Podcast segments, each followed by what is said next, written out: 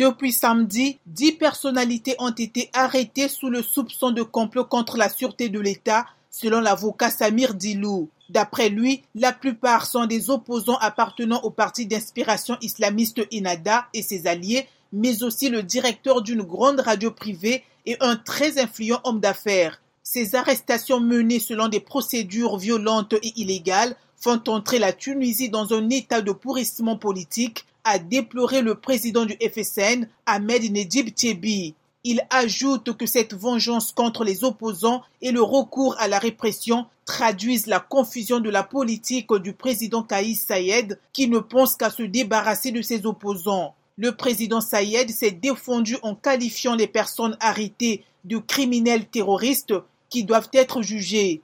Il soutient que les récentes arrestations n'ont absolument rien à voir avec les droits et les libertés.